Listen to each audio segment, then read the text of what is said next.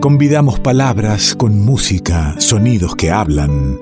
Copa de licor en mano, te invitamos a la tertulia literaria en el revuelto.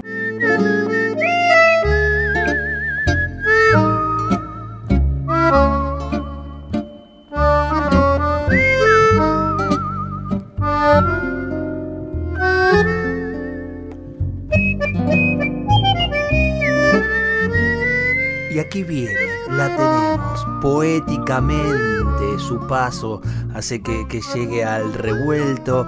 Natalia Sordi, ¿cómo anda? ¿Cómo le va, Simonazzi? Muy ¿Qué bien, dice? es un gusto estar acá con usted nuevamente. Gustazo recibirla. Brindo, brindo hoy con, con whisky en mano, le cuento, ¿eh? Es- son las nuevas eh, costumbres que está trayendo la cuarentena. eh, que ayuda bien. Déjeme decirle, querida amiga, que eh, nuestra, nuestra eh, encargada de, acercar la palabra poética, bien está acompañada y le agradecemos por los amigos de la Docta Ignorancia, este emprendimiento cultural que, aloja en sí una editorial, producciones teatrales, cinematográficas, radiales, eventos. Les agradecemos muchísimo, especialmente, por supuesto, al director de la editorial, a Jorge Curcio, y gracias por, por acompañar este momento poético del programa. Ahora sí, todo suyo. Bueno, yo también les agradezco y un saludo para todos los de la Docta Ignorancia, que la verdad que es un editorial, eh, bueno, mi primer libro está editado ahí, así que este, yo les tengo una gratitud enorme. Che, aproveche y recomiende, bueno, yo lo recomiendo, usted simplemente nómbrelo y cuéntenos en dónde se podría conseguir su libro. Ahora están con plataformas online de venta, o sea que si se conectan en las redes, eh, la docta ignorancia en Instagram, Facebook, ahí pueden escribirle su mensaje o www.ladoctaignorancia.com. Muy bien, perfecto, perfecto. Bueno, este, no estaba previsto esto, ¿eh? Eh, No, no, se me ocurre así en el, en el momento. ¿A dónde vamos? Mire, eh, primero le quiero decir que este encuentro se me está haciendo esperar. No sé qué le pasa a usted, pero a mí me, gratifica estar acá porque es un encuentro que estoy esperando tres semanas para hablar con usted y con los oyentes. Así que es muy eh, grato y sin opacar eh, la alegría de nuestra reunión, aún más grato le voy a decir que siendo el hecho eh, de traer conmigo a esta tertulia a una poeta que merece todas las letras de su nómina, de, la nómina poética, que es a quien traigo por esta vez y voy a dedicarle este espacio a Idea Vilariño. Nada menos, qué lindo, qué lindo que la traiga. ¿eh? Cuando, cuando me dijo, eh, recordé las muchas veces que atravesó este programa la, la palabra de, de Idea Vilariño de distintas maneras. No supe citarle un poema de ella, sí recordar que he leído muchos poemas de ella. Sí, no, no, es una poeta eh, eh, muy hermosa, a mí me gusta mucho, pero aparte eh, en estos días, el 18 de agosto, eh, se cumplió, digamos, 100 años de su nacimiento, fue el aniversario, se celebró el aniversario de su nacimiento, entonces estamos a 100 años, por esos días, allá en el 18 de agosto de 1920, en Montevideo, Uruguay, nacía Idea y nos venía a traer un montón de gratitudes poéticas, como por ejemplo esta. Hago muecas a veces para no poner cara de tristeza, para olvidarme, amor, para ahuyentar mis duros, mis crueles pensamientos. ¿Cómo he de hacer, amor, para vivir aún, para sufrir aún este verano? Pesa mucho, me pesa como si el mar pesara con su bloque tremendo sobre mi espalda. Me hunde en la más negra tierra del dolor y me deja ahí deshecha, amor, sola ahí, tu abandono.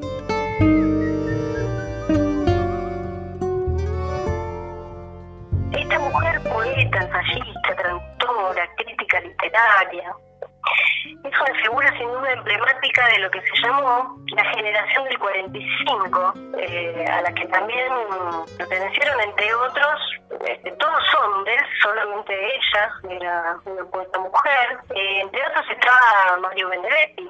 Y quien fue su, ¿cómo llamarlo? Su gran desamor amado, eh, el infortunio de su desencuentro con el amor, a quien le dedicó más de un libro y varios años de soledad memoriosa, Juan Carlos Onetti. Mm. Esta relación, sí, fue, es, una relación que no se pudo consumar, digamos, en, vida, se consumó en la historia. Eh, no sé si es inevitable, por eso traerlo Netti cuando hablamos de idea, puesto que para ella fue inevitable llevarlo en la sangre de su pluma. Por ejemplo, en el famoso poema donde la despedida se incorpora en esa cascada de letras que agonizan en el triunfo de un ya no, ya no será, ya no viviremos juntos, no criaré a tu hijo, no coseré tu ropa, no te tendré de noche, no te besaré al irme, nunca sabrás quién fui, por qué me amaron otros, no llegaré a saber por qué ni cómo, nunca, ni si era de verdad lo que dijiste que era, ni quién fuiste, ni qué fui para ti, ni cómo hubiera sido vivir juntos, querernos, esperarnos, estar. Ya no soy más que yo para siempre y tú, ya no serás para mí más que tú ya no estás en un día futuro, no sabré dónde vives, con quién, ni si te acuerdas. No me abrazarás nunca como esa noche, nunca. No volveré a tocarte, no te veré morir.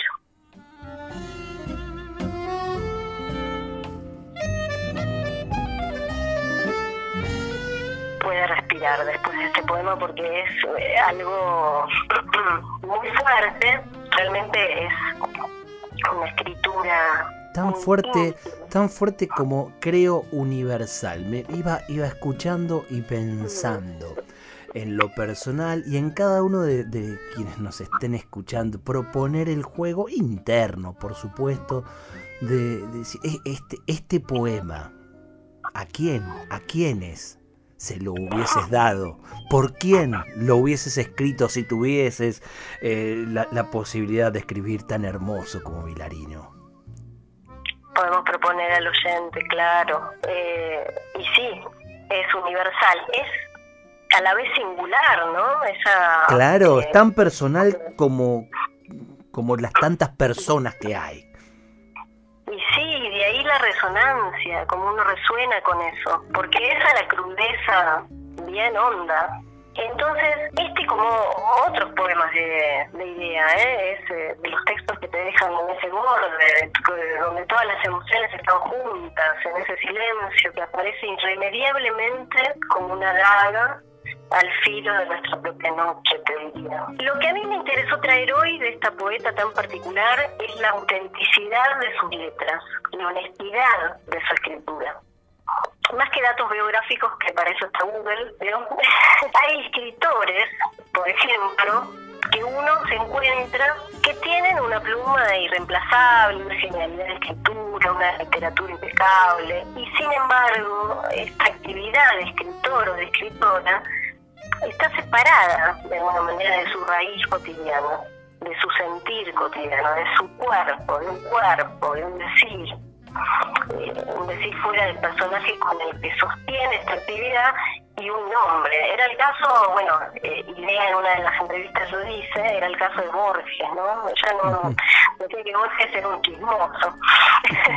Había algo este, que, evidentemente no le gustaba o no le creía. Eh, hay, hay muchos otros, claro, que tienen esa, esas características también. Pero Idea Vilariño, esta mujer a quien la soledad de alguna manera la eligió entera, quien portaba un espíritu atento, donde cierta sensibilidad desnuda, alegría se iba forjando en el peso de sus letras, mostraba una escritura íntima eh, en el borde, en el hueso de ciertos temas existenciales, como es el amor, la nostalgia, la muerte, la ausencia. Bueno, son temas ineludibles en la obra de. Y, y son también, volvemos a esto, ¿no? A la generalidad de, de la obra y la singularidad al mismo tiempo. Digamos, son temas de la obra de idea, pero de, la obra de, de, cuántos, de tantos, de cualquier. Digo, me quiero sentar a escribir y seguramente por alguno de esos lugares querré andar. La singularidad, la manera de transitar esos lugares de esta poeta es maravillosa. Sí, y no, y no cualquiera, ¿eh? Digo, por eso no, no cualquiera de esta manera, de esta manera, ¿no? No, es una manera muy singular. Esto está, la escritura de ella está bordada con una enorme singularidad y algo muy natural en ella también. Eh, delatan de alguna manera eh, esa abismal coherencia entre su obra y su vida, estas cosas, eh, que resulta algo que para mí es, es a destacar. Eh, ella tenía algunas cosas interesantes que estuve rescatando, mire usted, en las entrevistas que le hicieron en vida. Usted sabe que ella muere en el año 2009, a los 89 años de edad, larga vida tuvo. Así que eh, se la puede escuchar en su voz, no solo recitando poemas, sino hablando de ciertas cosas y en relación a su poesía. Y es muy interesante, ¿eh? ¿eh? propongo al oyente que si, le interesa la poesía y le interesa particularmente Idea Vilariño, que entre a YouTube o a Google y googlee, porque hay cinco o seis entrevistas por ahí dando vueltas. Usted, eh, usted va a elegir una de ellas, va a elegir una de ellas y nos va a propiciar el link para que publiquemos en la página de, Revuelto en el Facebook y podemos compartir. Claro sí. ¿Eh? Sí, cómo no, cómo no. Eh, es muy interesante escucharla diciendo, por ejemplo, nunca sentí influencias de nadie, dice. A lo mejor estoy llena de influencias, pero yo no las, no las percibo ella se autodenomina, este, digamos, ¿no? es que se autodenomina, sino que eh, fluye en su poesía y realmente es algo genuino lo que hace. Y de bueno, dice, puede ser que tenga alguna influencia, pero yo no las percibo. No, no me detengo en Elias. No me detengo en ellas, no las reconozco. Este, o cuando refiere, por ejemplo, no hay una sola palabra, no hay un verso, no hay una línea, nada en lo que yo pueda mentir. Dice, esto me, pareció una belleza extrema, porque efectivamente eh, cualquier persona, cualquier escritor que se haya topado con la dimensión poética, eh, hay algo de esto, ¿no? Eh, dice, puedo mentir de pronto en la vida, pero no en un poema, dice Idea Villarina. Mm. Entonces, esa autenticidad, eh, ella no solo la escribía, sino que la decía, y tiene una forma particular de decir, ¿no? Por eso es lindo escucharla, eh, porque es coherente, ahí hay una coherencia eh, entre su vida y su obra. hay una entrevista que le hacen donde le preguntan por Juan Carlos Onetti, como esto inevitable que le ha tocado en suerte, y le dicen, ¿cómo era Onetti? Ella dice algo que a primera escucha parecería no decir nada, y sin embargo nos adentra en la intimidad de ese sufrimiento que le proporcionó el vínculo con Oneti. Eh, una marca indeleble ¿no? en, su, en su vida y en su obra. Ella responde lo siguiente, eh, le voy a leer textual de su decir. Dice, yo no debería hablar de Onetti lo quiero mucho y hace mucho que lo quiero, pero en realidad puedo decir que no lo conozco. Es decir, nunca supe bien quién era él y tampoco sé si otros llegaron a conocerlo. Y él tampoco conoce. Le dije varias veces que no conoce a las mujeres y por supuesto que no me conoce y no me conoció nunca. Ese desconocimiento mutiló falseó y podría decir que empobreció una relación que pudo haber sido seria y entera y no lo fue. A ver, yo lo estoy leyendo esto, pero ella lo dice, esta, esta cualidad poética que tiene en su decir, ¿no? Como una cadencia también, es muy interesante cuando uno lo escribe. ¿no? Me acuerdo, Lacan decía, hay que escuchar como si el que habla este, estuviera diciendo un texto. O sea, realmente es un texto escrito, lo que se está diciendo. Eh, bueno, esto es maravilloso, pero también es siniestro, ¿no? Lo que dice, o sea, este desconocimiento que mutiló algo que podría haber sido entero y no lo fue. Eh, lo dice con, ya le digo, una simpleza desde los silencios. Sí, una, una simpleza desgarrante. Desgarradora, totalmente. Sí, coincido. Ese es el concepto, ¿no? Es una simpleza. Y esto mismo se traduce en, la poesía de ella, ¿no? Me parece que esto, escucharla decir también sobre estas cosas, es representativo de su poesía. Eh, esta escena de la entrevista culmina con una mirada de ella hacia el costado, hacia su propio costado derecho, y sus ojos se llenan de lágrimas. Ahí hay un primer plano. Es muy impactante ese momento, porque después que habían pasado varios años, aún hablando de su amor eh, desafortunado, eh, que no nunca por supuesto pudo olvidar, eh, bueno, se, se emociona y, se traduce en su gesto esa emoción. Entonces, ¿dónde está lo poético? Yo me preguntaba eso, ¿no? Si no en estos restos que nadie editó en un libro. Eh, vos podés comprar la, obra de un autor, pero ver la poesía en su decir y escucharla y sentirla. Y, en el gesto, en ese gesto. En ese gesto está lo poético, exactamente. Después, por supuesto, de decir todo lo que dijo, ¿no? no eh, pero forma parte de lo vivo de su obra, eh, de este amor imposibilitado por el desconocimiento mutuo que ella relata, este, al que fíjese que solo duró este encuentro, estos encuentros amorosos, nueve noches. nueve noches nada más, ¿eh? Porque fue muy breve el amor. Bueno, bueno, pero que, nueve noches, eh, Que, han marcado la vida de, de dos personas que por eso le digo, eh, ¿dónde está el tiempo? Digo, ahí es, es interesante ver eso, la dimensión de un amor corto, largo, digo, ¿qué, toca eh, una relación donde encuentro estas características? Y ella escribió em, un poema que se llama O fueron nueve. Eh, este, esto es un texto que está en un libro que está íntegramente dedicado a Netti, que se llama Poemas de Amor. E, ¿Ese libro, ese libro dedicado a Onetti, eh, con Onetti en vida o ya cuando Onetti había, había muerto? Onetti en vida. No, Onetti en vida. Onetti, muere en eh, la década del 90 y ella este libro lo escribió, si no me equivoco, en el 57. Ah, Sí, sí, por eso, aparte, todo hasta el día de su muerte, muy eh, no sé si sabe que se escribieron, tuvieron una relación epistolar. O sea, se escribían cartas hasta el día de la muerte de Onetti, hecho murió después. Ahí tiene otro otro género poético, ¿eh? El, el de las cartas manuscritas. Claro, claro, bueno, un poema mío que está en el libro de la docta ignorancia que se llama La letra del agua, déjenme, permítanme decirlo, se llama epistolar. Justamente hay algo en lo epistolar muy poético. Claro sí, claro que sí. Ella este, entonces escribe este poema que está en este libro Poemas de Amor que se llama fueron nueve. Y dice así,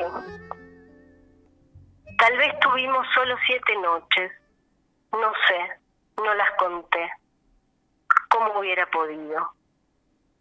Tal vez no más que seis, o fueron nueve, no sé, pero valieron como el más largo amor. Tal vez de cuatro o cinco noches como esas, pero precisamente como esas tal vez pueda vivirse como de un largo amor toda una vida.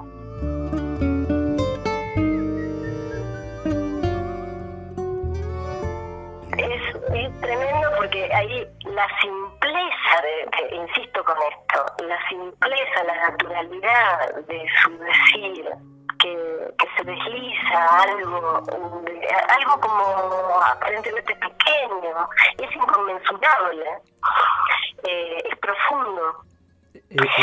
es muy bello, es realmente, bueno, esto, ¿no? La, la, profundidad, la profundidad en lo simple. Y me parece que ahí yo encuentro la, la poesía más bella. ¿eh? Claro. Eh, en, lo personal, a mí me cuesta lo más rebuscado, me cuesta un poco más.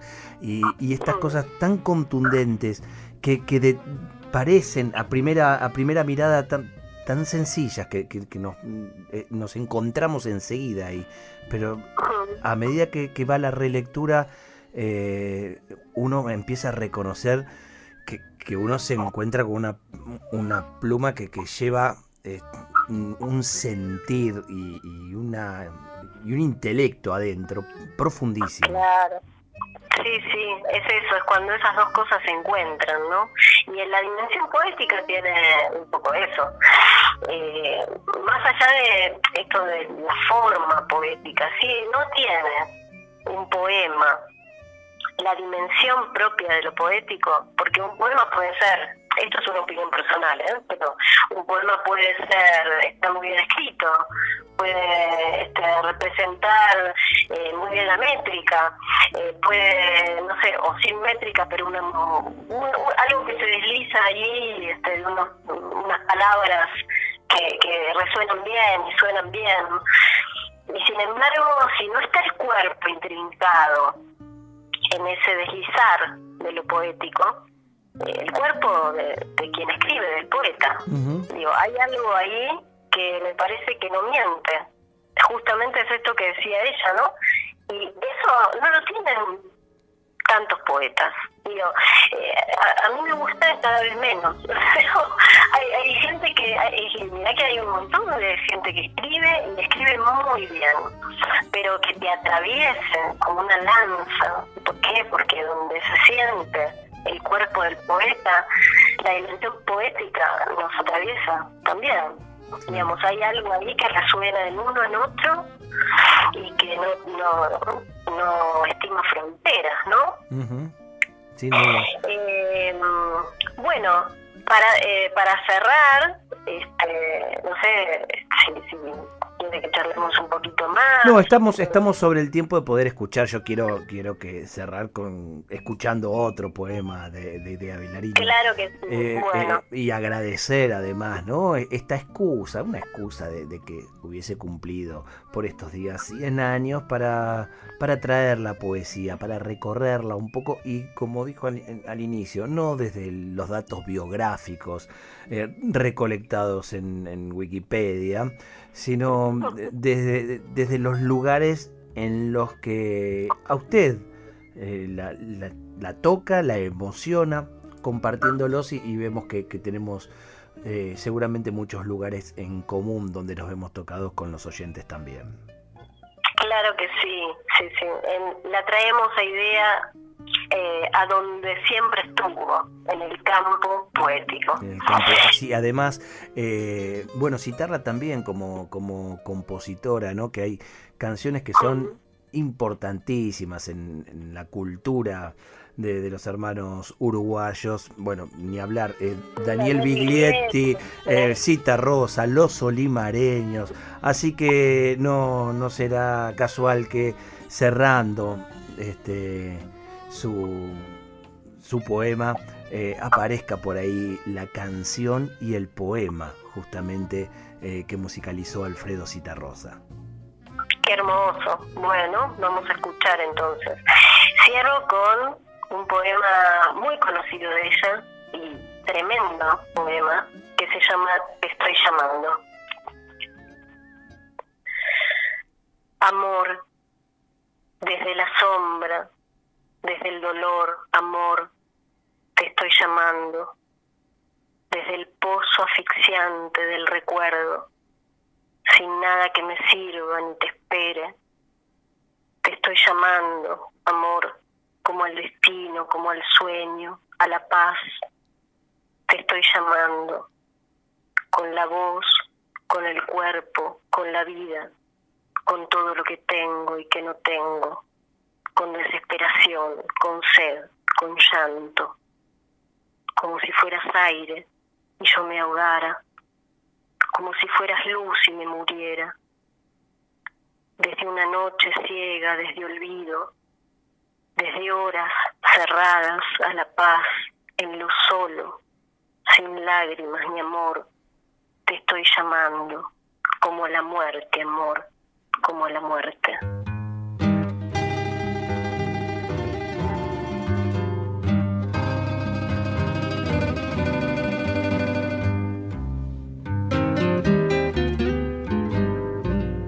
Hoy que el tiempo ya pasó, hoy que ya pasó la vida, hoy que me río si pienso, hoy que olvidé aquellos días, no sé por qué me despierto. Algunas noches vacías, oyendo una voz que canta y que tal vez es la mía.